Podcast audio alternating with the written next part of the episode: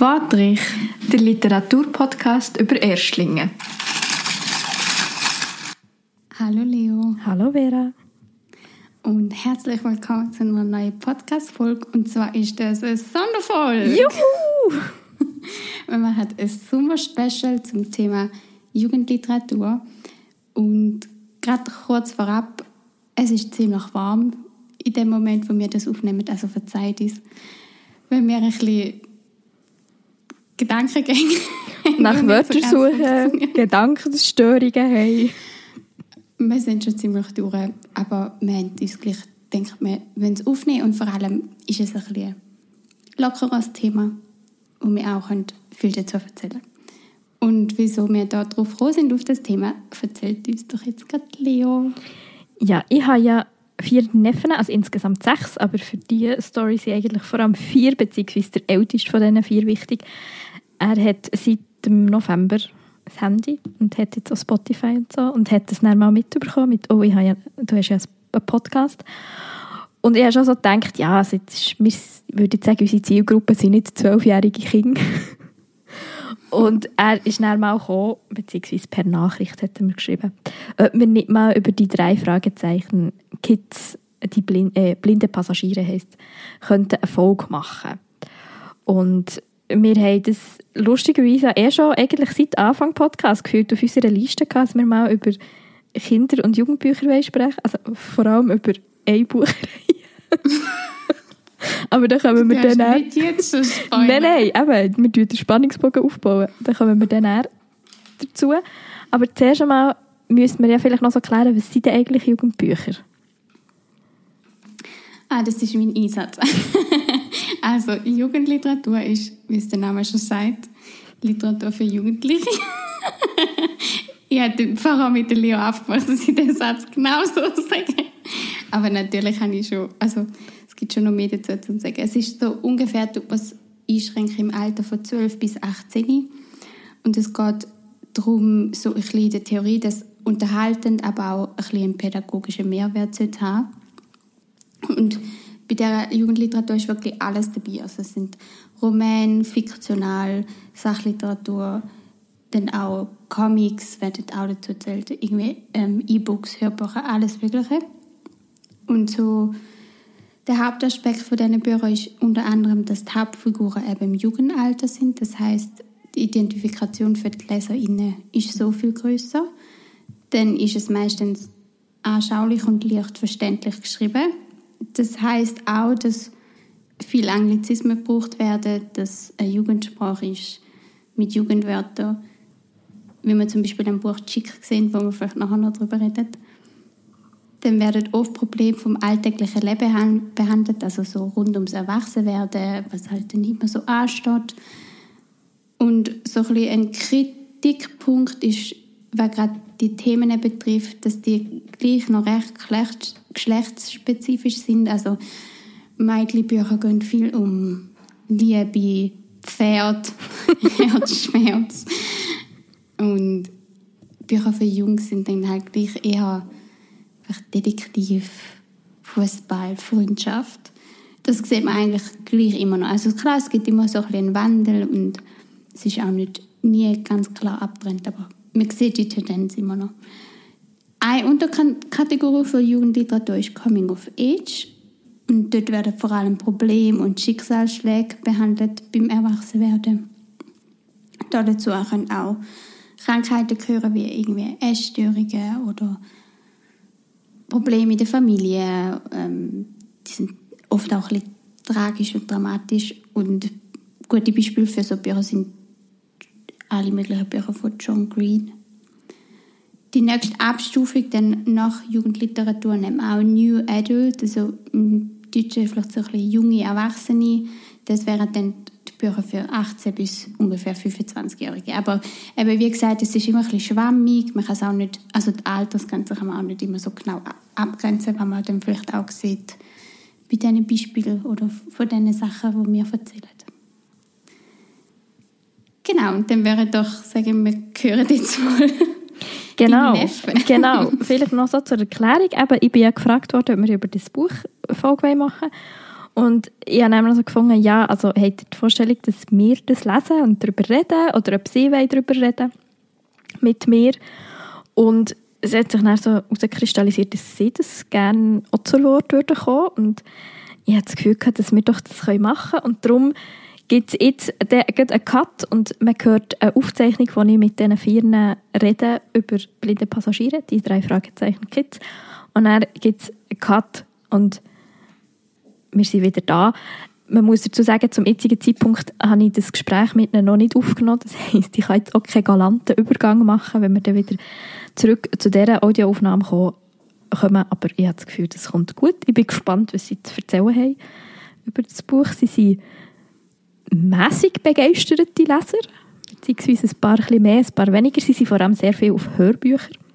Ich habe das Gefühl, ich werde auch noch ein bisschen mit über das reden. Aber ich würde sagen, das gehört ihr jetzt. Wie angekündigt geht es jetzt mit einem kleinen Einschub weiter. Oder kommt jetzt der zuerst? Ich habe zwar auch gesagt, wie das Buch heisst, aber ich würde sagen, ich übergebe das Wort schnell euch drinnen. Über welches Buch reden wir jetzt nochmal? Die drei Fragezeichen Kids blinde Passagiere. Und wisst ihr, wer das Buch geschrieben hat? Ulf Blank. Und von ihm ist auch das Hörbuch, oder? Ja, genau. Und geht es davon aus, im Buch hat es dort vielleicht auch Zeichnungen? Oder so Illustrationen? Ja. Und Ja. Ja, definitiv, ja. weißt du noch, wie der geheißen hat? Harald Juch. Sehr gut. Und habt ihr das Buch gelesen oder habt ihr es gelost? Gelost. Ich habe beides. Ich habe beides, wo ich es lesen für die Schule.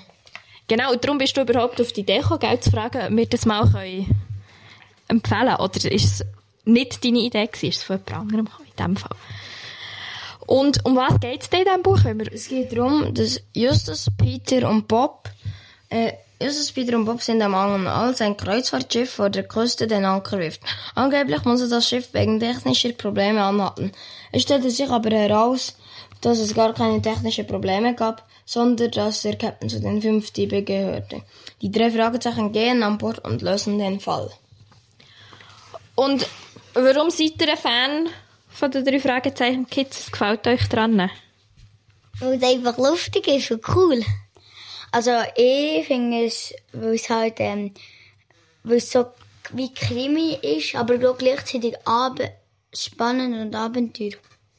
Ja, ich finde es cool. Es ist halt spa also spannend und kriminell, ich sage jetzt mal, aber es ist nicht so brutal. So relativ ultra brutal. Und es geht ja um die drei Buben. Du hast vorher gesagt, wie die heißen. Ähm, wie, ist, wie sind die Namen nochmal gesagt? Peter. Justus, Peter und Bob. Und habt ihr einen Liebling? Ich habe keinen. Ich finde alle cool. Also ich finde der Peter, ähm, wo er ist so sportlich und ähm, er ist halt der Angsthase von den drei. Und immer in jeder Erfolg hat, oder in- also in jedem Geschichte und in jedem Hörbuch, hat er Angst. Und man hört es ihm halt auch an, wenn er Angst hat. Aber dann macht er es halt trotzdem, weil, es, weil er es muss machen, wegen den anderen. Und das heisst, also er tut die Angst dann auch überwinden, sozusagen. Also ein bisschen gezwungener. Ja, er, tut, er, er drückt, er tut sich dann vor Angst wie drücken. Also er tut sich dann auch wie auf die Seite, dann tut er nicht mehr an die Angst denken und dann macht er es einfach. Das ist schon noch cool. Und deine Lieblingsfigur? Justus, weil er äh, immer Kuchen isst. Wird das immer gesagt, dass er im Kuchenessen ist? Ja, immer. Oh, wenn sie in einem Fall lösen sie. Äh, nein, wenn sie im Garten spielen, dann tut sie, dann tut Tante Mathilda immer rufen, Kirschkuchen, es gibt Kirschkuchen, dann kann man sie. Sie sind auch im Garten im Spiel spielen. Ja, Und tut ihr Bücher grundsätzlich lieber hören oder lieber hören? nur einfach lieber hören. Ähm, ich beides. Äh, ich tue etwa auch ein beides. Also ich tue lesen und hören. Habt ihr Lieblingsbücher, jetzt abgesehen von den drei Fragezeichen Kids? Oder Lieblingsreihen? Also ja, ich habe, also die drei Fragezeichen Kids, ja eben.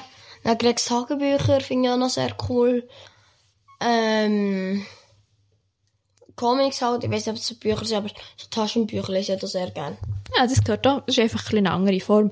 Aber ich hätte ja auch Text. Also ich, ähm, ich habe dann noch Tom Gattes. Das ist so ein Buch, das der, der macht halt auch so, das ist wie Gregs Tagebuch für geschrieben, aber es hat auch so kleine Zeichnungen. Und das ist, äh, der ist, der ist auch so lustig, so. Cool. Hast du noch etwas? Ja, äh, die drei Fragezeichen und Gregs Tagebuch und ein Crimix mit Vollgas durch Los Garos. Ist das ein Buch? Ja, Und um was geht's da? äh, keine Ahnung. Aber du, du kannst, hast es gleich gern. Und wem würdet ihr dir jetzt aber die blinden Passagiere empfehlen? Also eben zu denen, die gerne Krimis haben, aber nicht so krasse, weisst du, es kommen keine Mordfälle vor. Aber es ist halt so spannend. Und ja, und es wird dann, am Anfang ist es halt immer so lustig, zuerst, und dann wird es immer ernster und am Schluss lachen sie dann so und dann ist die Geschichte fertig. Also es gibt immer ein Happy End. Ja. Ja. Gibt es schon jemanden, den du empfehlen Ja, also den Leuten, die halt schon Krimis lesen, aber nicht, halt eben nicht so brutal sind, aber... Ja, also die, die auch äh, gerne Bücher lesen, aber Bücher sind nicht zu dick, aber auch nicht zu dünn, so, so noch Mittelgröße, wo es nicht zu lang, aber auch nicht zu kurz geht. Eine gute Länge haben sie. Ich, wür- ich würde denen empfehlen, die äh, Abenteuer und lustig Bücher, auch keine Ahnung. So die zwei Sachen. Abenteuer und lustig. Das ist doch super. Gibt es noch irgendetwas, was ihr möchtet loswerden Ähm, ja, danke, dass wir hier äh, dürfen mithelfen. Es ist ein sehr, ein sehr cooles Gefühl, hier zu sein. Es ist irgendwie so anders, wo so in einem, in einem, also in einem Podcast sind. Und bei mir ist es einfach cool. So, das klingt super. Merci euch viel, viel mal, dass ihr da mit mir das gemacht habt. Und vielleicht habt ihr das ein anderes Mal wieder das Bedürfnis oder möchtet ihr noch etwas dann über ein anderes Buch erzählen. Und darum würde ich sagen, wir wechseln jetzt an dieser Stelle zurück und hören in die Folge zu Kinder- und Jugendbüchern rein. Tschüss. Tschüss. So, das das gewesen. Merci vielmals an die vier. Ich tue sie jetzt mal nicht namentlich nennen. Und ich würde sagen, wir steigen ein jetzt so ein bisschen in unsere Lesebiografie, oder Vera? Sehr, sehr gern. Willst schon mit dem großen Spoiler, Disclaimer, wie auch immer, also nein, eigentlich die, die uns viel hören, die wüssten eigentlich schon, was, was wird kommen, aber ich glaube, wir fangen jetzt einfach mal nicht mit dem an, oder? Nein, wir fangen ein bisschen anders an. Weil, also ich von mir aus kann eben sagen, so das erste Buch, das ich wirklich gelesen habe, wo ich rückblickend, also ich kann mich nicht mehr inhaltlich an mega viel erinnern. Ich habe manchmal so das Gefühl, vielleicht bin ich noch ein bisschen jung gewesen. Also weil ich habe wirklich mit den Büchern von, von Frederica de Cesco angefangen. Und die sind ja teilweise, also sie hat auch so Sättige, die glaube ich noch mal ein bisschen für ein jüngeres Publikum ist. Also sie hat, das ist so eine Kategorie, sehr viel Pferdebücher. Aber nicht Ich nur. auch im Nachhinein nochmal gemerkt. Äh, weil ich gedacht, nicht nur, es geht, sie nimmt schon auch so ein bisschen ernstere Themen auf, aber, oder irgendwie so Bevölkerungsgruppen, die thematisiert werden, ja auch ein bisschen etwas Historisches, also beim Roten Seinschal, ich glaube, das ist etwas Historisches, ich kann mich eben nicht mehr ganz genau daran erinnern. Ja, und viele spielen doch in anderen Ländern, anderen Städten irgendwie. Also ich kann mich auch viel an Amerika erinnern. Teilweise auch so ein bisschen indigene Kulturen, Ja, wo Ja. sie dann aufbringt. genau. Und eins, was Und ich eben... irgendwie gefühlt, gefühlt immer eine Frau als Protagonistin, also irgendwie Mädchen, junge Frau als Ja. Protagonistin. Kann das sein? Ja, ich glaube, das war nie etwas anderes. Gewesen.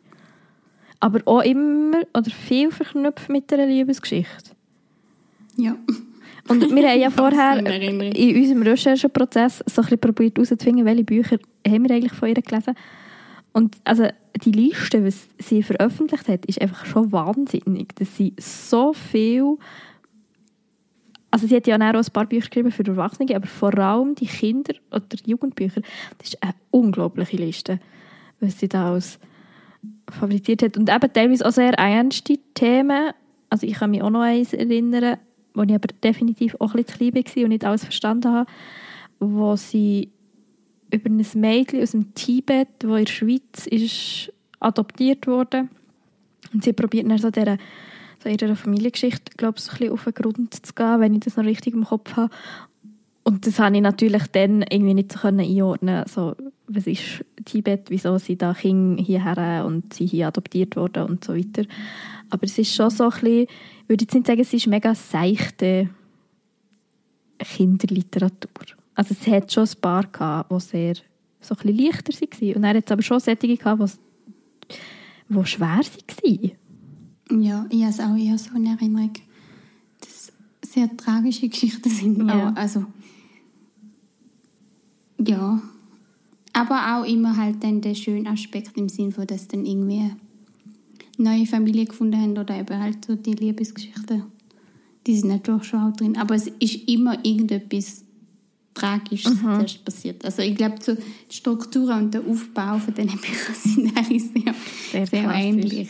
Ich glaube, das, was ich so im Kopf habe, ist das, was ich, der, was ich vorher noch recherchiert habe, das Bild zeigt irgendwie der Sommer oder mein Sommer mit Donnervogel und dann so ein Ross drauf ist. Und ich glaube, dort ist wirklich einfach irgendetwas um das Ross gegangen. Viel mehr Teufel hätte es, glaube ich, nicht gehabt.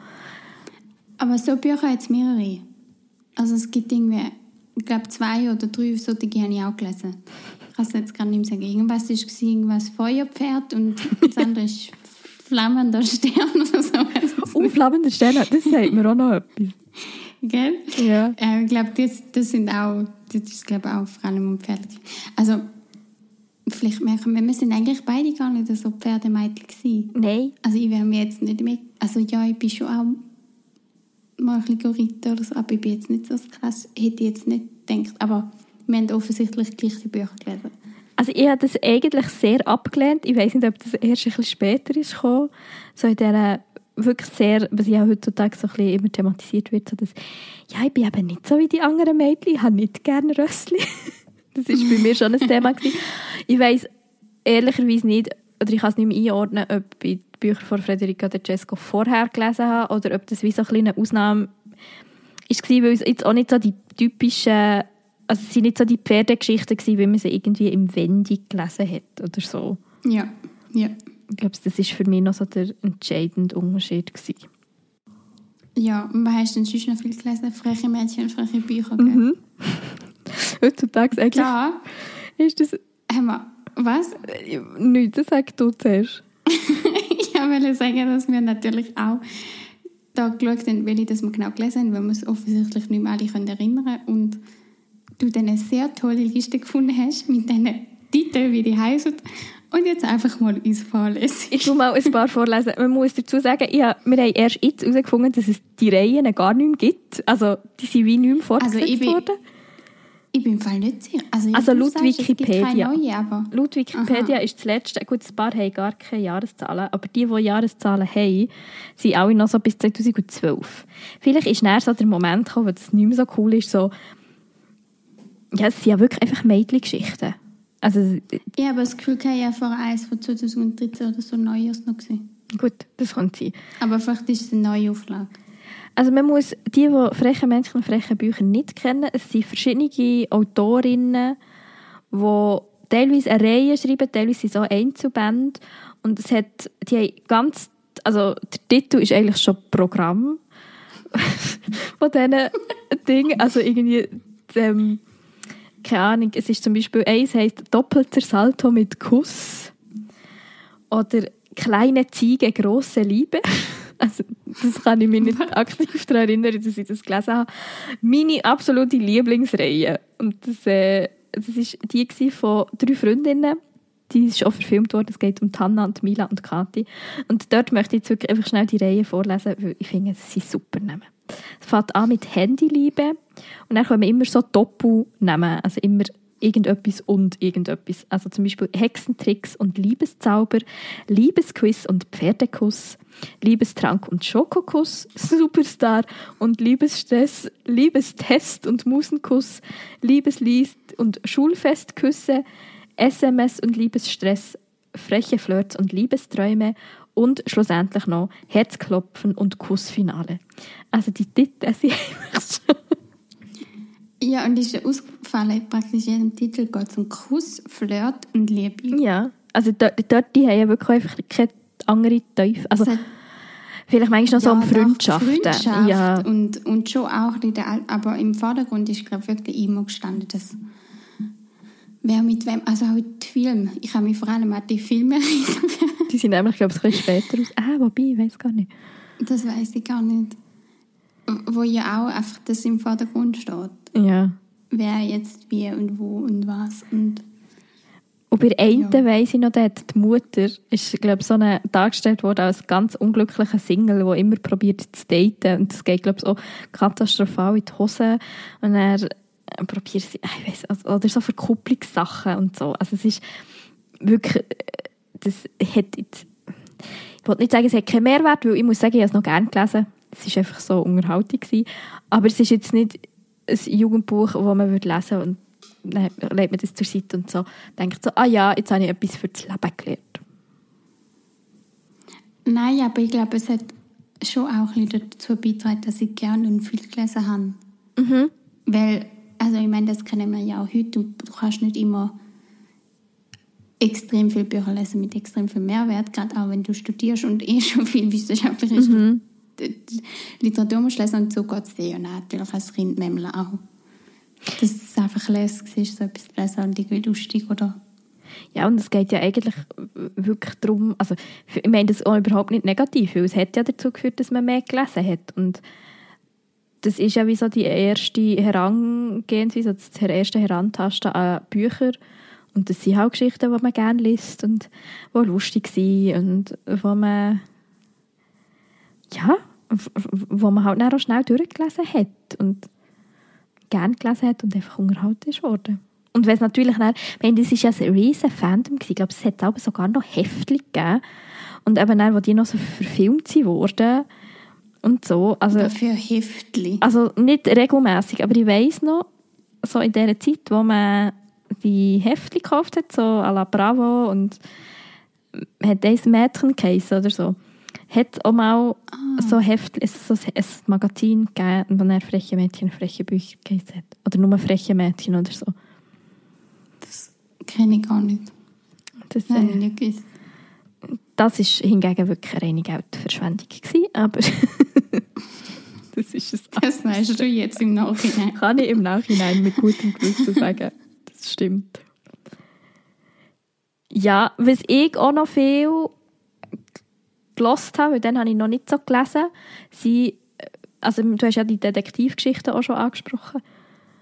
Und da bin ich sehr im Fünf-Freunde-Game drin gewesen, muss ich sagen. Ich glaube, da hatte ich x Kassettchen gehabt und die auf und ab gelost, die habe ich super gefunden. Ich habe das auch immer mit der Kollegin gespielt. Also wir sind zu zweit, die fünf Freunde gewesen. Wir mussten dann aber müssen Rollen wechseln und sind eventuell auch mit einem Plüschtierhund durch die Stadt gelaufen. Ja, so herzig. Ich habe fünf Freunde gar nicht gelesen oder gelesen. Ich habe die drei Ausrufezeichen gelesen. Aber die sind eben eigentlich, ich glaube, relativ spät gekommen oder so ein bisschen aufgekommen. Ich glaube, die gibt es ja glaube immer noch. Nach meinem Wissen. Wahrscheinlich schon. Und bei mir haben die gerade so angefangen. Und ich dann irgendwie ein bisschen angefangen habe, die zu lesen. Und ich habe also auch nie alle gelesen. Irgendwann bin ich dann auch einfach ein bisschen aus dem draussen gewesen. Und ich kann mich auch noch erinnern, es ist, sind zwar schon Detektivgeschichten gewesen, aber es ist gleich auch viel. Also es sind eben drei Mädchen. Also es ist wie so das Pendant zu die drei Fragezeichen.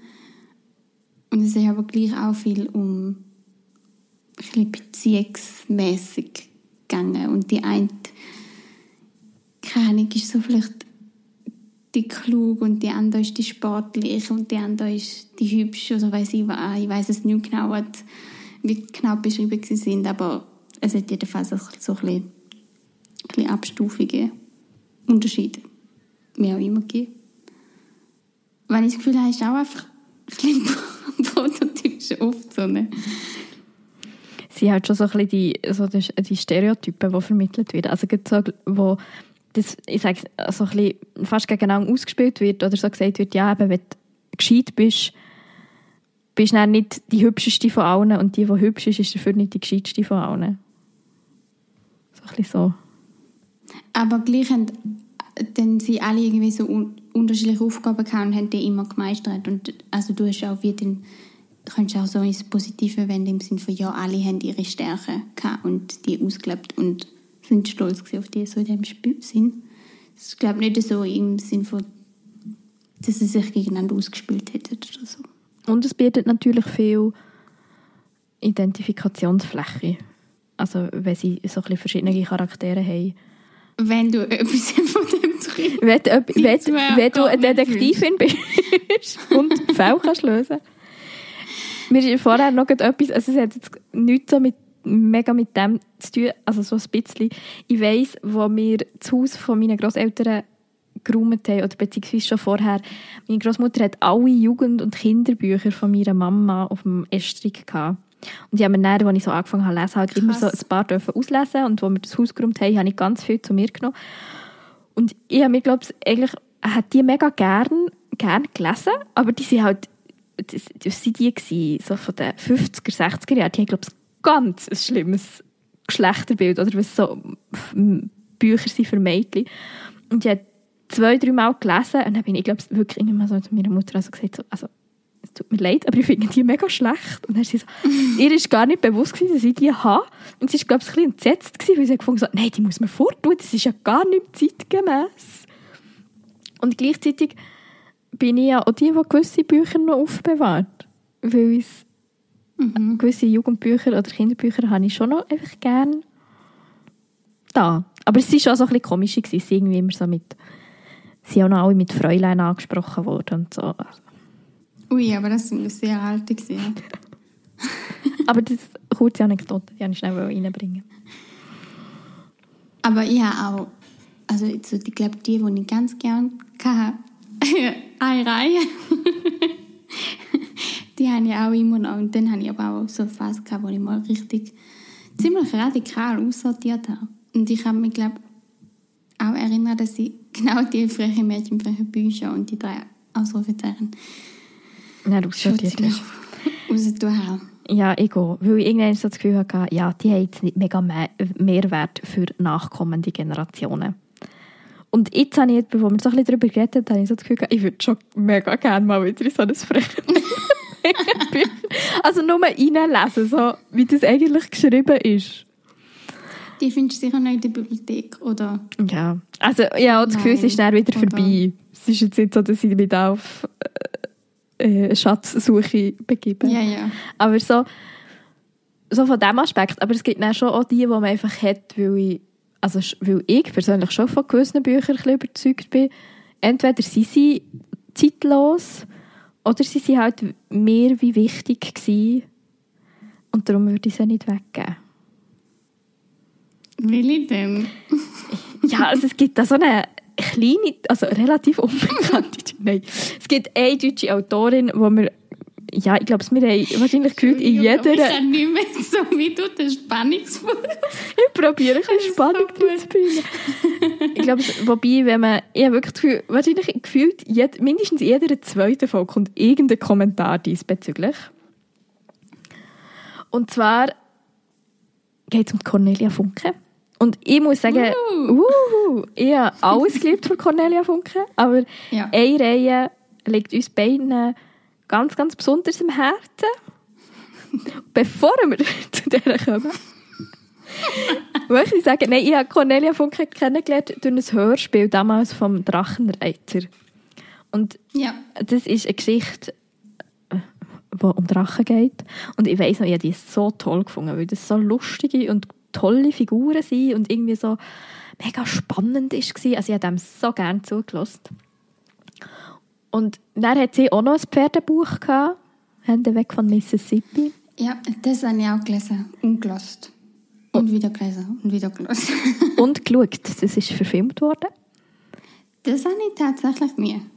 Das habe ich gar nicht gewusst. Das war, glaube ich, noch herzig.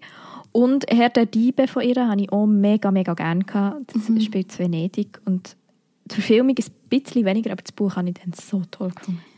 Aber jetzt genug um ein Heißbrei herumgeredet. Welches ist denn die Reihe, die wir so toll finden? Tintenherz. Ah, nein, stimmt nicht. Das will ich nicht. Wobei, Tintenherz ist auch mega toll, aber da kommen wir dann vielleicht noch mal schnell. Ja, also ich glaube, also das haben wir ja schon, auch schon oft erzählt, dass uns das schon sehr geprägt hat als Kind und nachhaltig geprägt hat, Mega. man merkt. Und uns so ein bisschen das Lesen noch mehr begeistert hat damit, noch mehr Freude gegeben hat.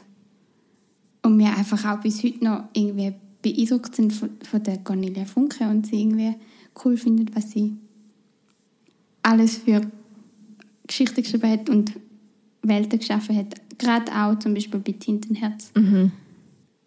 Das stimmt. Reihe, kann man ja eigentlich sagen.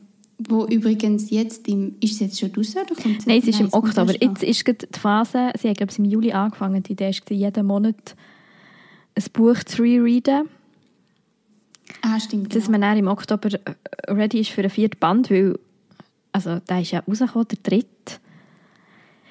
Ja, der hat dann vom Sammy Klaus bekommen. Oh, wow. Also nein, ich, Das ist schon lange schon her. zu einem Zeitpunkt, wo ich schon gewusst habe, dass es den Sammy Klaus nicht gibt. Ähm, jetzt bin ich gerade am überlegen. Hey, jetzt das Gefühl, vielleicht so, wo wir in der sechsten, siebten Klasse waren oder so. Ich weiss noch, es hat dann zwei Jungs in meiner Klasse gehabt, die die auch sehr toll gefunden haben und wir haben dann die irgendwie alle, das Buch alle gleichzeitig bekommen. Und es war dann so ein Mini-Wettkampf, wer hat es am schnellsten gelesen. Oh, wow. Also nein, das ist also das, das, das Building und ich habe es dann halt auch so schön gefunden, weil es geht ja um Mo und um die Maggie und die anderen Figuren weiss ich glaube ich alle nicht mehr, wie sie heißen. Der Staubfinger hat noch einen geheißen. Auf jeden Fall haben sie die Fähigkeit, wenn sie etwas vorlesen, dass sie Leute aus diesen Geschichten in unsere Welt hineinlesen, äh, rauslesen sozusagen. Also sie kommen auch aus, aus dem Buch raus. Und umgekehrt geht aber für, jed, für alles, was rauskommt, geht da etwas rein. Und ich habe halt einfach so die Umgang, also die Maggie und der Mo sind auch mega Buch vernarrt. Und ich habe das halt auch einfach so toll gefunden. Also einfach die Tatsache, dass die Vorstellung, wo man ja irgendwie so häufig hat mit, oh, ich möchte in die Geschichte eintauchen oder ich möchte die Figur kennenlernen, richtig. Und dann können sie das halt einfach. Das ist einfach wahnsinnig. Ich muss aber auch dazu sagen, also es ist ja so ein bisschen Fantasy-mäßig und ich habe schon relativ spät Fantasy gelesen. Also ich kann mich auch noch erinnern, dass mein Bruder die Reihe Tintenherz etc. zuerst gelesen hat und die Bücher wie auch ihm gehört haben sozusagen und ich dann einfach mal ausgelehnt habe. Und ich bin Fall nicht sicher, ob ich das dritte wirklich fertig gelesen habe. Ich glaube, das dritte Ich ist kann mich gerade nicht daran erinnern. Es ist nämlich schon auch noch recht heftig. Also so in Ja. ja. Kopf. Ich habe nämlich auch im Kopf, dass es, also ich habe es auch schön empfunden, gerade auch, was du sagst mit dem eben mit den Büchern und so reintauchen und so.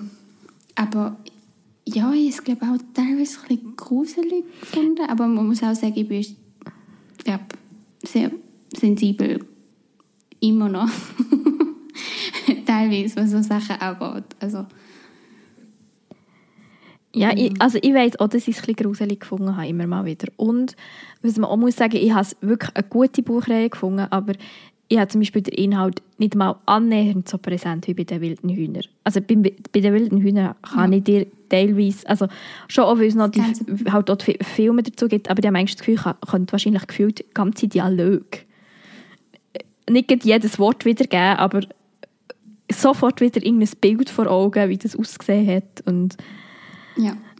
und das, Also da voll, bin ich voll bei dir. Aber ich glaube, der liegt halt daran, dass es vielleicht ein bisschen komplexer ist. ja, ja, auf jeden Fall. Und natürlich hast du den- Fantasy-Aspekt, sie ja auch noch erschweren. Und die Bücher sind auch dicker, die wilden Hühner sind jetzt nicht Ja. mega. Und ich habe wilde Hühner gefühlt 20 Mal gelesen.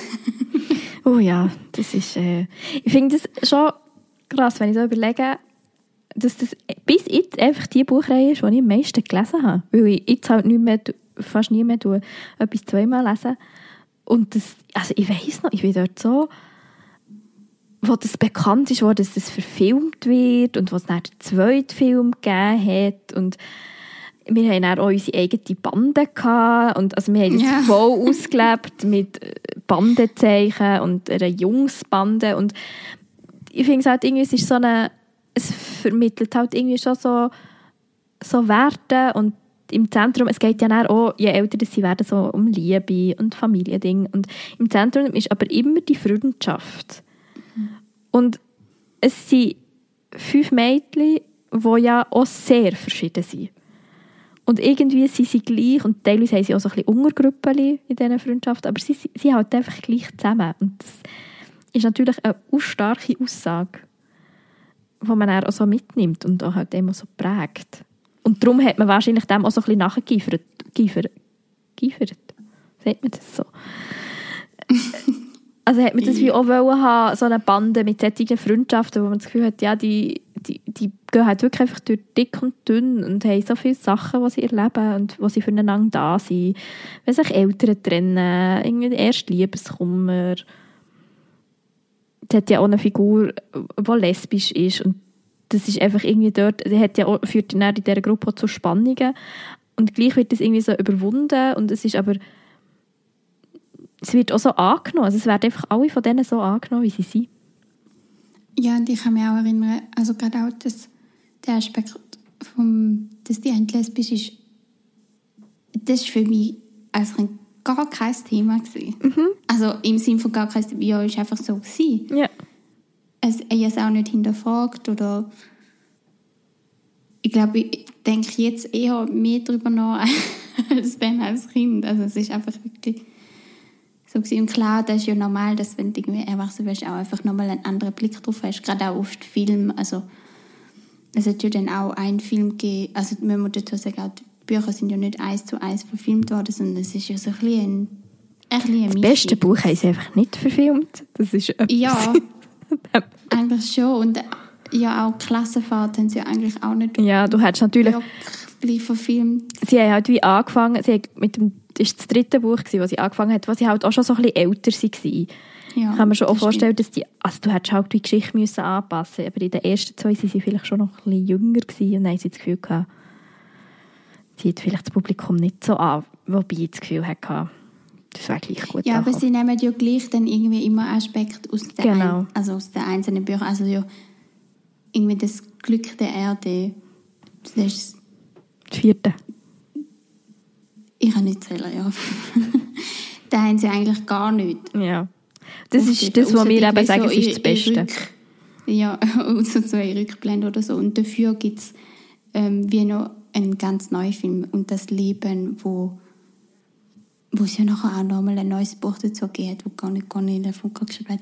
Und wo auch so ein bisschen fragwürdig, also nein, nicht fragwürdig, aber so ein bisschen kritische Sachen drin hat eigentlich. Ja, also ich aber als Kind auch nicht, ich glaube, vielleicht teilweise gar nicht check, so wirklich checkt haben. Also gerade so, wer der Fred Ja, das geht gar nicht. Wer die wilden Hühner nicht kennt, kommt überhaupt nicht raus, was wir mir erzählen. Aber der hat Fall einfach etwas verpasst. Entschuldigung, es ist einfach so. Ja, nein, es ist, ich weiss noch, also an sich, was ich gut finde, die Idee, oder ich weiss nicht, was die Idee war, aber der Film, dort sind sie ja wirklich auch schon so ein bisschen älter und grosse Spoiler, sie lösen sich dann als Bande auf und sind einfach noch befreundet. Und ich finde so, dass das wie aufgezeigt wird und halt so gezeigt wird, hey, das ist der Verlauf vom Leben, dass ihr älter werdet und nicht mehr so in einer Bandenstruktur drin seid. Aber dass das nicht heisst, dass eure Freundschaft vorbei ist, finde ich eigentlich gut, dass das wie ist aufgegriffen wurde. Wobei ich wirklich einfach nach dem letzten Buch, man hätte einfach können aufhören können. Habe ich so ein bisschen das Gefühl. Also wie meinst du, man hätte einfach... Also man hätte einfach das und das Leben können weglassen sowohl als Buch so. wie auch als Film. Ja, ja. Und gleich, also ich weiss, Ja. ich bin dann im Kino geguckt mit meinen Banden, Freundinnen. Und wir haben sogar Oh. unsere männliche Bande, also unsere Jungs mitgenommen. Und wir haben Rotz und Wasser geheult. Also was sie sich aufgelöst haben, das war sehr emotional. Gewesen. Und Ja, ist es. diesen Aspekt finde ich an sich so gut, aber sonst passieren dort ganz viele komische Sachen. Also das mit dem Fred, das geht einfach, ich habe das Gefühl, das zerstört so die ganze, das ganze Bild, das man von ihm hat.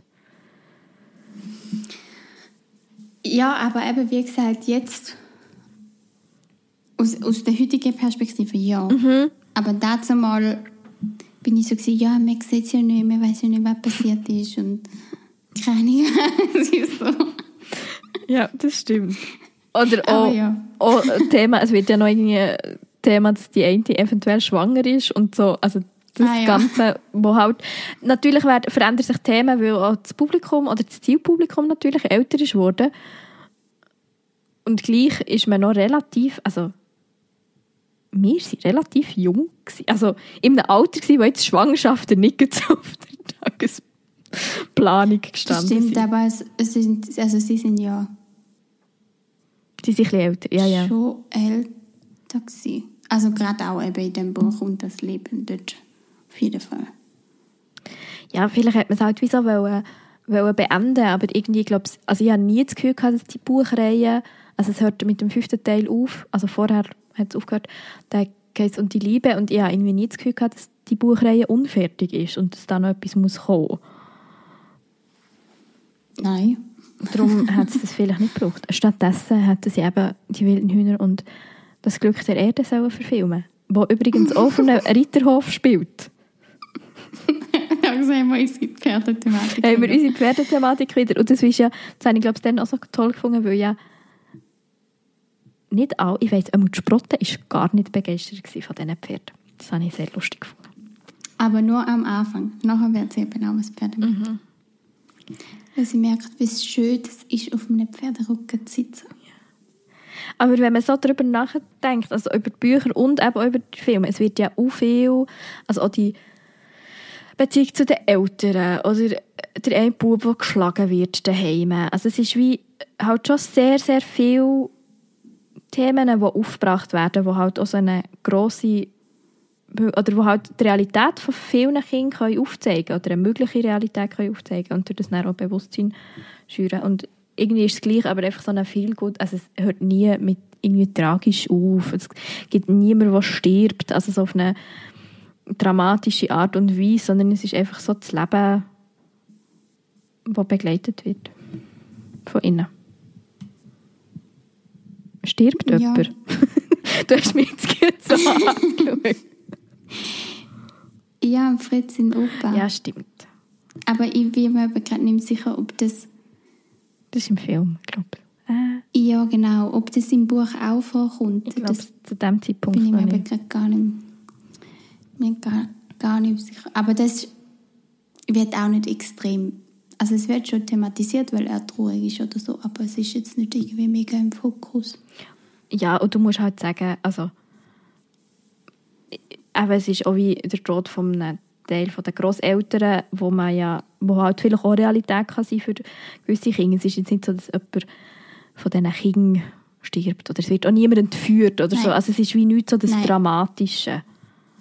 Es ist wirklich einfach viel. Darum habe ich es wahrscheinlich auch gerne. Nein. es ist ja nicht so, dass ich ähm, keine Fantasy oder so gelesen habe. Apropos Fantasy. Die ganz grosse Reihe, wo wahrscheinlich alle Teenies gefühlt auf dieser ganzen Welt lesen, habe ich relativ spät gelesen. Und zwar Harry Potter. Soll ich dir etwas sagen? Ich habe das Gefühl, ich habe im Fall die gar nie... Also ich habe die als Hörbuch gelesen. Nein. Ich habe die, glaube ich, nicht gelesen. Und ich habe das Gefühl, ich Ich habe die letzten... gelesen, als Hörbuch gelesen und Film geschaut. Aber ich müsste dazu auch sagen, ich habe den Film zuerst gesehen, bevor ich gelesen habe. Also ich habe den letzten Teil, glaube ich, dreimal angefangen.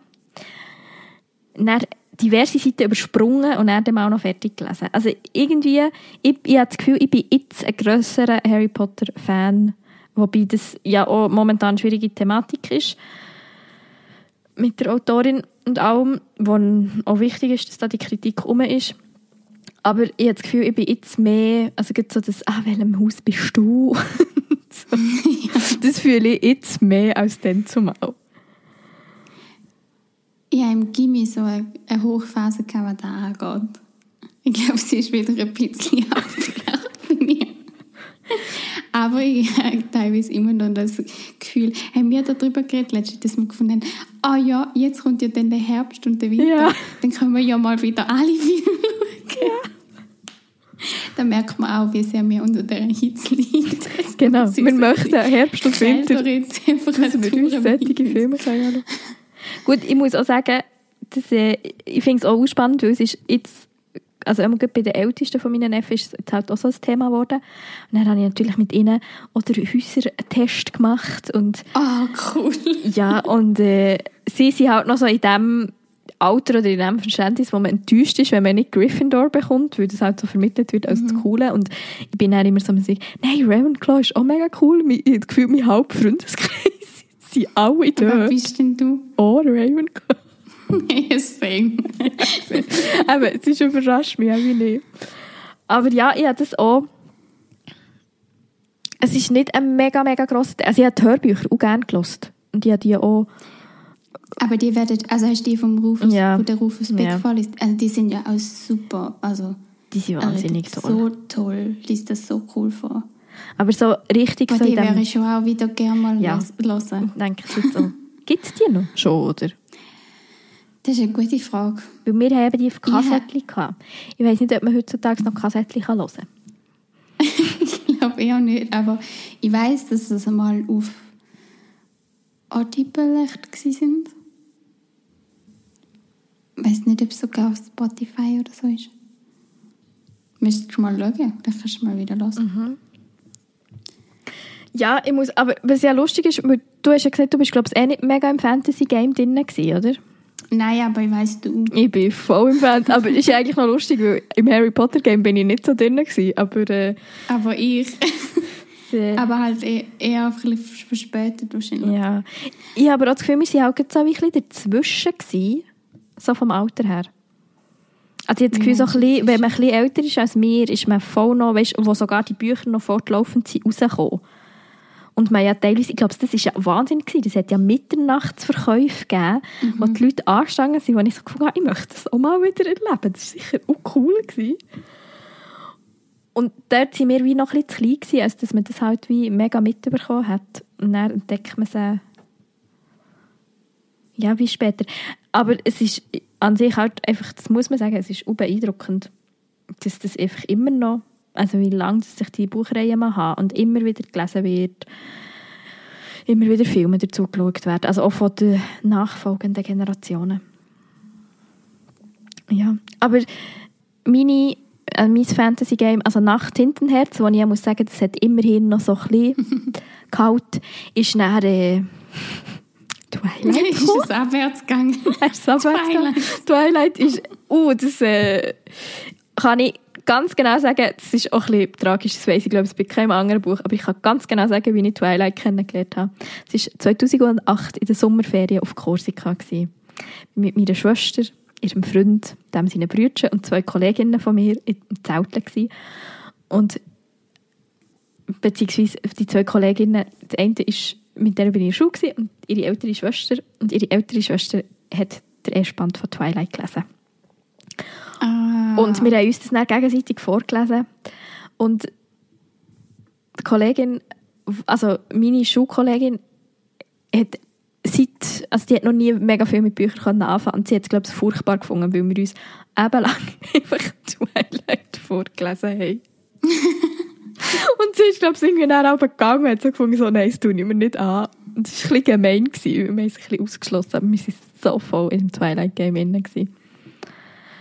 Und dann die Dann nächsten bist du heimgekommen und hast... dann bin ich heimgekommen gelesen. und dann habe ich, wir sind dann, dann im Herbst nochmal auf Süditalien mit dem Zug und ich habe dann die zwei anderen Bände, die ja ja auch recht dicke Bücher und dann nur als Hardcover, ich habe die mitgeschleppt, dass ich die kann lesen kann. Oh wow. Und habe die innerhalb von wahrscheinlich zwei Tagen gelesen, weil man sie ja einfach so durch, kann durchziehen Ja, das ist, also der letzte Band habe ich dann ganz schlimm gefunden, das weiß ich noch. Die Filme habe ich auch ganz schlimm gefunden. Also, ich bin dann eine von denen, die so gesagt hat, die Bücher waren besser.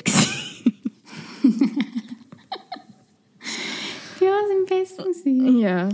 Ja, aber das war bei mir dann so ein bisschen der Anfang von einer, also Fantasy, ja, also vor allem dann Dystopien.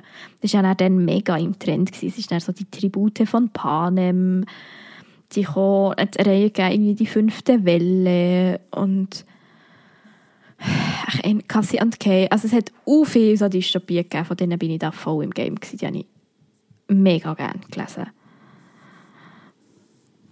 Und Das ist echt noch spannend. Ich habe die gar nicht gelesen.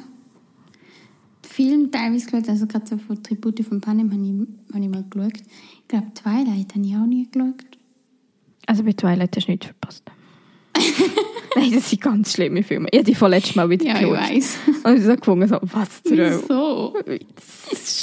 Und ich glaube, es ist ja unterdessen sogar so, dass sich die Schausp SchauspielerInnen über die Filme lustig machen. Weil sie, weil sie, sie finden, Ja. es ist so unangenehm. Ja, das kann ich verstehen. Aber ich finde es auch spannend, also so Dystopien, Utopien lese ich jetzt eigentlich eher jetzt. Mhm. Das sind als Teenie vielleicht nicht so gelesen, dafür jetzt. Ja, das ist halt auch immer noch einfach etwas sehr äh, oder ein Genre, das halt noch sehr weitergetragen ist worden und dann natürlich auch ist angepasst worden. Also, weißt du, die, die ich so gelesen habe, es ist jetzt nicht mega die ultimative Fantasy-Geschichte oder Dystopie gewesen. Es war meistens irgendwie verknüpft mit einer Liebesgeschichte Mit der Leben, ja, Oh. extrem, ja. und sehr mit irgendeiner Gesch- sie können nicht und dann können sie gleich oder grosser Plot-Twist und er, der eigentlich der Böse ist, ist dann gleich nicht mehr der Böse und so Sachen. Ja, ich bin lustigerweise wieder ein bisschen von dem weggekommen, habe ein bisschen wieder dazu gefunden durch Sarah J. Maas. Die ist, wird auch sehr gehypt jetzt so. Es ist eben auch Fantasy und ich würde es aber so ein bisschen in die New Adult Richtung tun. Also es ist ein mega krasses Worldbuilding und dann geht es aber vor allem auch immer so ein bisschen um Liebesgeschichten, wo sie aber auch, also werden nicht mehr so die herzigen Liebesgeschichten, sondern wirklich so ein bisschen im Publikum oder im Alter vom Publikum anpasst. Das ist irgendwie so die Reihe, von «Das Reich der sieben Höfe» und so. Das lese ich schon mega gerne, auch immer noch, weil du es halt einfach so kannst lesen und du tust es einfach durch, durchblättern und hast es gelesen. Aber viel weniger. Also ich habe das Gefühl, ich habe so als Teenie viel mehr Fantasy gelesen. Ich glaube, es ist ja schon auch ziemlich ein Genre für, für Jugendliche. Also klar gibt es auch für Erwachsene Fantasy. Wahrscheinlich gleich auch mega viel, aber ich kenne die einfach gar nicht. Ich glaube, es gibt schon, es gibt ja, wenn du so im, in den Buchhandlungen schaust, da gibt es ja aber ganz, auch ganze Regale davon. Ich habe einfach das Gefühl, dort, die sind dann manchmal, also so richtig, richtige Fantasy ist halt dann wirklich auch sehr komplex und das ist dann nicht etwas Einfaches und so ein bisschen abschalten. Und ich würde sagen, bei diesen Jugenddystopien ist halt schon irgendwie so, dass sie ja gleich immer so ein bisschen näher an unserer Welt ist oder irgendwie so die Probleme, die es hat. Also es hat auch Reihen gegeben, die, ich weiss nicht, wie die geheißen hat und ich habe es auch nie gelesen, aber ich habe sie dann immer lesen. Es ist irgendwie dann um so, dass man sich irgendwie nicht mehr darf verlieben oder so. Also so ein bisschen, ich weiss nicht, wie die geheißen hat. Interessant. Und das ist irgendwie wie so, dass man dann mit, wenn man ein gewisses Alter erreicht hat, äh, eine Tablette muss schlucken, die dann eben dazu führt, dass man sich nicht mehr verlieben kann. Dann gibt es natürlich irgendwie die Rebellen, die sie nicht mehr, also vielleicht erzähle ich jetzt auch mega sich. Aber so von dem Aspekt her, und das ist so ein bisschen einfach, ja, die Welten sind, glaube ich, viel einfacher als so bei richtiger Fantasy für Erwachsene. ist, glaube ich, sehr kompliziert. Ja, ja. Und was vielleicht... Also es macht auch Sinn. Ja, Es absolut. macht ja auch Sinn. Also als Jugendliche willst du, willst und kannst ja auch noch nicht so extrem... Aber wobei, es gibt schon auch die Bücher, die dann hinten so die Karten drin haben und weiss ich mhm. die dann schon auch ein bisschen komplex sind. Und was im Fall vielleicht auch ein bisschen dagegen spricht, dass es nicht gerne liest. Heute, also so ein Fantasy für Erwachsene sind auch immer mega dick. Und dann sind sie immer so mega lange Reihen, wo du ewig musst warten bis irgendwie da Bücher rauskommen.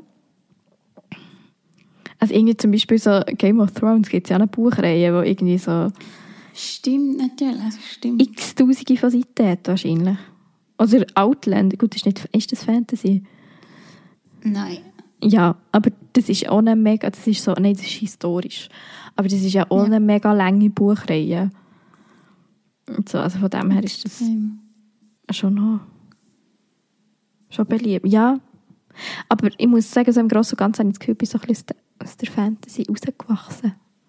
Also aus dem Dystopienhaften. Aber ich es an sich auch immer noch ein spannendes Gebiet.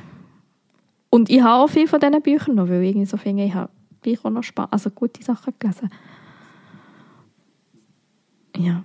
Und was du ja auch schon angekündigt hast, das ist bei mir, glaube ich, wie so ein bisschen parallel zu vor Fantasy das so ein bisschen das Coming of Age entwickelt. Also so John Green, da bist ich, du ein bisschen mehr im Game als ich. Ja, würde ich auch sagen.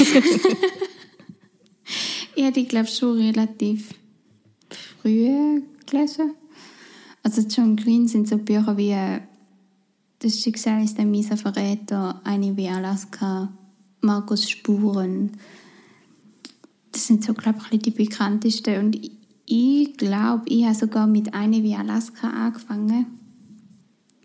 Ich bin aber nicht mehr sicher, ob sogar meine Mami mir das geschenkt hat oder empfohlen hat oder so. Irgendwie. Kann das sein? Gibt es das schon? Nein, ich kann nicht sein, dass sie das schon kennt. Aha, nicht. Aber vielleicht wie mal in so einer Buchhandlung Ja, so wahrscheinlich. gesehen.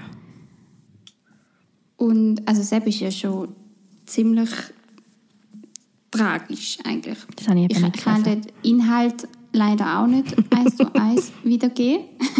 Aber ich weiß zum Beispiel noch, was mich halt dort schon ziemlich be beeindruckt hat, so, ist der Aufbau vom Buch. Also es ist wie so, das Kapitel 1 hat so eine mega hohe Zahlung, wie so 300, keine was, und dann ähm, zählt es immer weiter ab. Und in der Mitte vom Buch ist Tag 0 und nachher fängt es irgendwie wieder von vorne an oder so. Und das Schicksal, große, der große Schicksalsschlag passiert eben dann bei dem Tag Ja. 0. Das ist Und auch gut Alaska, Aufbau. Ja, gell? Das ist wirklich gut. Und Alaska ist ein Mädchen, wo krank ist. Ich weiß aber ehrlich gesagt nicht genau, was ich Und dann geht es um einen Bub, der irgendwie sich in sie verliebt und ähm, offensichtlich passiert irgendetwas an dem Tag null. Ich glaube, sie stirbt, aber ich bin mir nicht sicher. Entschuldigung, ist völlig unangebracht, hier zu lachen.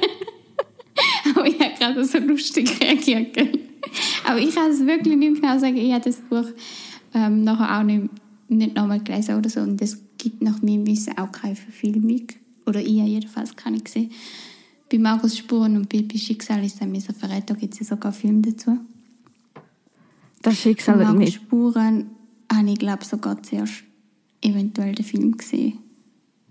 Und dann erst gar nicht mehr als Jugendliche gelesen, sondern dann vielleicht sogar als, schon als junge Erwachsene.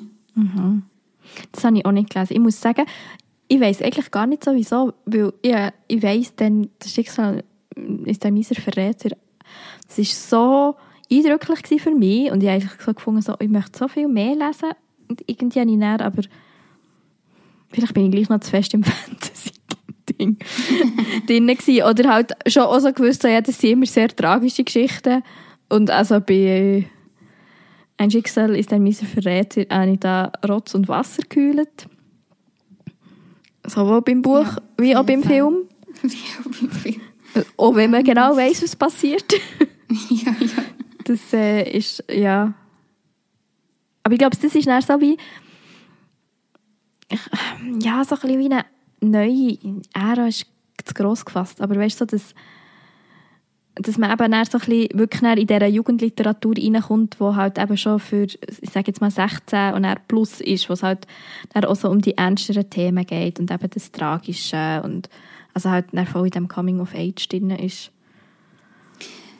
Ja, und er hat eben auch schon Bücher geschrieben, wo es gerade auch um Krankheiten geht und so. Aber Markus Spuren ist ja eigentlich eher, die Margot ist so eine Rebellin und haut ja dann ab von die Hai und hinterlässt halt Spuren.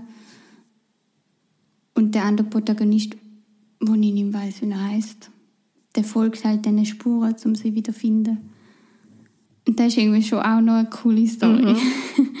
Und das ist vor allem voll nicht so 0815, sondern es ist so fast so ein bisschen, dass man kann miträtseln oder Ach, cool. ein bisschen, ein bisschen, also es ist jetzt übertrieben, dass man mega kann Rä- Rätsel lösen oder so, aber es ist so er muss glaube schon ich habe in Erinnerung, dass es schon irgendwie was man kombinieren und überlegen und sie als Person ein bisschen muss kennen und irgendwie herausfinden, ah, irgendwie sie in sich rein, in sie hineinversetzen, um so überlegen, was sie dann macht oder wo sie dann angeht. So.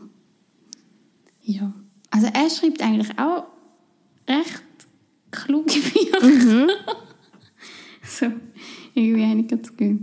Schreibt er noch? Irgendwie habe ich das Gefühl, gut, eben, wir sind wahrscheinlich nicht so das Publikum, aber dann, wo das Schicksal ist ein mieser Verräter verfilmt ist, war ja wirklich so ein grosser Hype um ihn. Gewesen. Ja, ja. Ich habe dann auch noch andere Bücher von ihm gelesen, wo ich aber jetzt gerade nicht weiß, wie die heißen.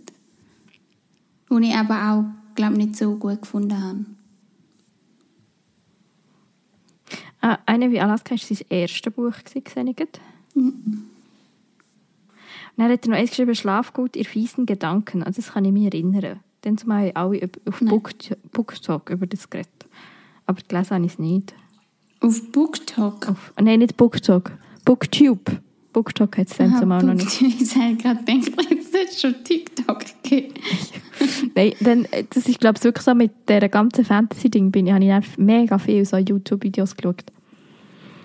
Und das ist, habe ich aber schon auch noch cool gefunden, weil das halt teilweise eben halt junge Erwachsene waren, die schon vielleicht sogar schon ein bisschen älter waren, so irgendwie zwischen 20 und 30 und die einfach so eben auch einfach Jugendbücher gelesen haben und das so gefeiert haben. Und das ist dann wie auch so cool gewesen, weil man so das Gefühl hat, ah ja, es gibt so viel, die die gerne lesen und er so in dieser Bubble ist drin, gewesen, auch wenn es teilweise, ich kann mich da irgendwie erinnern, manchmal ein bisschen ausgeartet ist, weil man dann hat, oh, das muss man auch kaufen und das muss man auch kaufen. Und ja. Aber es gibt so Coming-of-Age-Geschichten, sind ja schon Sachen, wo man einfach auch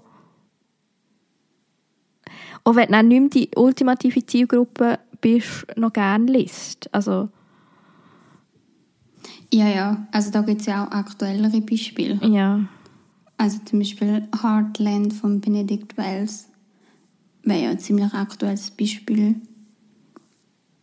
wo, würde ich sagen, schon auch ein bisschen Coming-of-Age-mäßig ist, wo aber ja alle, gefühlt alle gelesen haben. Ja, gut, der Benedict Also, Wells hat auch- auch einen riesen Fan gehabt. Also, Ja, und gerade auch viele LehrerInnen wahrscheinlich gelesen haben in Bezug auf vielleicht Thematisieren im Unterricht oder so. Wobei ich glaube, dass es schon wieder abgelöst ist. das gibt es im Fall schon noch. Also, Dass es noch gelesen wird. Ja, ja, ich glaube schon, dass es noch gelesen wird. Aber so der Hype ist glaub, Ja, ja. gerade wieder ein bisschen vorbei. Und was bei mir in meiner in meinem Gimmi halt Hype war, ist halt Chick von Wolfgang Herrndorf. Also Hype. Ich kann mich auch erinnern, dass in meiner Klasse das nicht alle gern gel- gelesen haben. Also Kollegen von mir, die jetzt glaube ich nicht gern gehabt. Aber mir hat das schon dazu mal im Gimmi ein bisschen beeindruckt, gerade auch mit der Jugendsprache und ist vielleicht schon auch ein bisschen ausschlaggebend dass ich nachher gefunden habe, ich würde jetzt Germanistik studieren und mich auch mit so etwas auseinandersetzen, zum Beispiel. Ja, aber ich weiß auch, dass ganz viele es schrecklich gefunden aber es ist ja eigentlich wahnsinnig, was ein Buch kann bewirken kann. Also, Ja. natürlich war es ja nicht nur das Buch, gewesen, aber es kann halt einfach wirklich etwas auslösen. Und es hat dann eine Konsequenz, dass man sich mit dem beschäftigen will. Und natürlich muss es wie gut vermittelt werden. Aber es ist mega, also mega beeindruckend. Ja, und jetzt, also jetzt auch jetzt noch gern. das ist auch so eins, wo ich öfters gelesen habe, gut, weil ich auch Arbeit darüber geschrieben habe, zum Beispiel in der. Uni noch und so. Also, dann musst du es ja irgendwie wieder lesen. Ja, Ja. hast du irgendwie noch so etwas, was du gerade so aktuell gelesen hast, vielleicht am Schluss noch, wo irgendwie ein neues Buch ist oder so? Es- ich habe schon noch Ideen, aber ich weiss, du hast glaube ich auch was Ich habe noch eine und dann bin ich, glaube ich, fertig. und wobei, man muss im Fall sagen, es ist nicht, gar nicht so aktuell, aber ich habe es erst vor nicht allzu langer Zeit gelesen. Aber ich weiß ehrlicherweise nicht, von das es ist. Aber ich kann es jetzt sagen. Vielleicht kann ich es auch nicht sagen. Es ist auch nicht so schlimm. Und zwar ist das Auerhaus von Boff Bjerg. Und das habe ich... Also es geht um um eine Freundesgruppe, die zusammen in, eine, in ein Haus zieht, weil sich der Frieder, der eine von ihnen, hat weil, äh, also einen Selbstmordversuch gemacht haben und dann war so ein Ding, dass er halt wie nicht in sein, seine gewohnte Umgebung zurück sollte. Und dann sind sie in das, in das Haus eingezogen, wo dann schlussendlich zwischenzeitlich sie sind sechs dort und das, äh, sie nennen es eben auch Our House, also auf Englisch, ein Wortspiel. Und das ist schon, also eben, es ist berührend und so wichtig. Und ich kann mir vorstellen, es ist eine super Schullektüre und das ist halt auch gerne lesen, weil durch die sechs Charaktere hat man halt auch wieder so verschiedene Identifikationsmöglichkeiten. Es bringt mega viel auf und es ist natürlich aber dann auch sehr tragisch, weil halt so das Thema psychische Gesundheit oder dann auch mit dem Selbstmordversuch verhandelt wird. Und das ist ja auch etwas, was man halt bei diesen Coming-of-Age-Geschichten schon auch viel sieht. Also so das ein Tragischere vom Leben, eben Krankheit oder eine psychische Krankheit. Wo es aber irgendwie auch ja, wichtig ist, dass man so Sachen liest, in der Schule, weil man halt auch lernen kann, über das zu reden. Und so in einem literarischen Sinn gesetzt, dass das so verarbeitet wird. Genau, also ich verstehe jetzt, wieso das von allen so gehypt wird. es ist sehr, sehr eine coole Geschichte und ich muss aber sagen, also ich finde, man kann es durchaus eben so als junge Erwachsene lesen oder auch so Ende ja, so mit zwischen 6, ab 16 oder du kannst es eigentlich schon vorher lesen. Und das habe ich aber viel bei diesen Büchern das Gefühl, so, du nimmst halt dann schon nochmal anders und vielleicht mehr Sachen daraus mit, wenn du älter bist und Sachen so kannst einordnen und halt vielleicht auch irgendwie so ein bisschen kannst vergleichen und natürlich auch so sehr in dem innen bist oder auch weißt, dass man als Jugendliche halt die Welt manchmal ein bisschen anders sieht oder ein bisschen weniger kann relativieren kann, als man das dann später vielleicht kann. Und ich finde, irgendwie ein gutes Jugendbuch macht das ja auch aus, dass du es als Jugendliche gerne liest, liest und nachher als Erwachsene auch und dann gleich noch andere Aspekte daraus rausnehmen kannst oder anders lesen wirst oder so. Ich finde, das macht es schon auch ein bisschen aus und spricht dafür, dass es etwas Gutes ist. Also klar muss es das nicht unbedingt haben. es ist, wie gesagt, auch schön, zum einfach so ein bisschen sich berieseln lassen, sozusagen vom, von der Story, aber dann hat es halt wie so ein bisschen den Wert vom Klassiker. Also ich glaube, auch mhm. Haus zählt schon als, ja. als Klassiker. Gibt es ja auch schon viel Unterrichtsmaterialien dazu. Ja, da kommt noch dazu. Ähm, ich habe noch so aktuellere, also wo, wo jetzt gerade auch ein bisschen gehypt wird, ist, weil es die Netflix-Serie gibt, ist zum Beispiel Heartstopper, wo, wo es eigentlich darum geht, um zwei Buben, den Nick und den Charlie, die sich ineinander verlieben und wo ganz viele verschiedene sexuelle Orientierungen so ein Thema ist.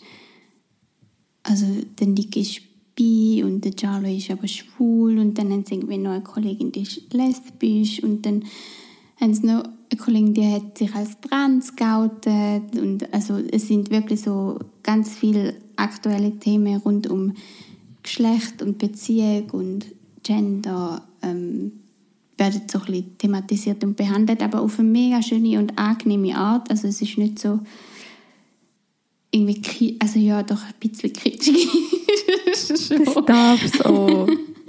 ja, ich finde auch, aber es ist so sehr angenehm, finde ich, und es wird von sehr vielen, glaube ich, auch recht gehypt. Ja, und ein anderes Buch, von dem habe ich aber auch schon mal geredet, darum ist es irgendwie gar nicht so Thema. Das war letztes Jahr im Miss Sommer Buch. Da heißt eben Warten auf Wind und da geht es eigentlich auch um so ein um lesbische Liebe, aber es ist eher der Anfang davon und dass sie das dann ein bisschen herausfindet und merkt und es ist vielleicht sogar fast schon ein bisschen ein Kinderbuch. Also ich weiß jetzt nicht unbedingt als Coming of Age oder so bezeichnen, sondern es ist sehr locker, leicht, mega schöne Stimmung in Buch. also es ist so, so richtig ein Sommerbuch halt so auch, weil es auf einer Insel spielt und so und sie viel bei ihrem Großpapi ist und sich dann wie so ein bisschen neu kennenlernt sozusagen. Ja, ich glaube, das sind so ein bisschen Bücher, die uns so ein bisschen begleitet haben. Ja. geprägt haben. Wahrscheinlich haben wir auch gewisse Sachen auch vergessen, aber jetzt gewiss ist Ja, ziemlich sicher. sehr wahrscheinlich, also ja. Aber ich glaube, wir haben einen guten so ein Überblick geschafft. Und ich finde, es, gibt so wie, jetzt gewiss, man kann so sagen, es gibt so die Bücher, die einem einfach dann zumal geprägt haben oder begleitet haben. Und dann gibt es die, die einem bis heute begleiten.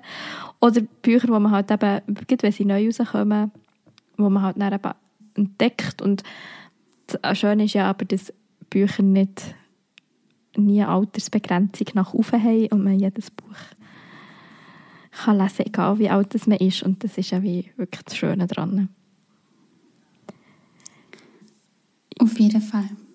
Und, aber mir wäre es eigentlich noch wundern, ob ihr euch könnt mit uns identifizieren könnt, ob vielleicht das gleich sind oder nicht. Also, Ja, das würde mich so wundern. Da werden wir uns. gespannt auf ein paar Nachrichten. Weil ich habe, habe schon das Gefühl, es ist ein Generationenthema. Und bei, Auf jeden Fall. und bei gewissen Büchern halt wirklich auch ein Geschlechterthema. Würde ich jetzt mal so behaupten. Und bei gewissen aber auch nicht, was ja auch super ist. Ja, dann würde ich sagen, tun wir hier einen Punkt setzen. Wir hören uns nächsten Monat wieder. Nächsten Monat wieder regulär, nicht mit einer Sommerfolge. Kleiner Spoiler. Wir greifen wahrscheinlich die momentane Situation auf. Ich sage nicht mehr.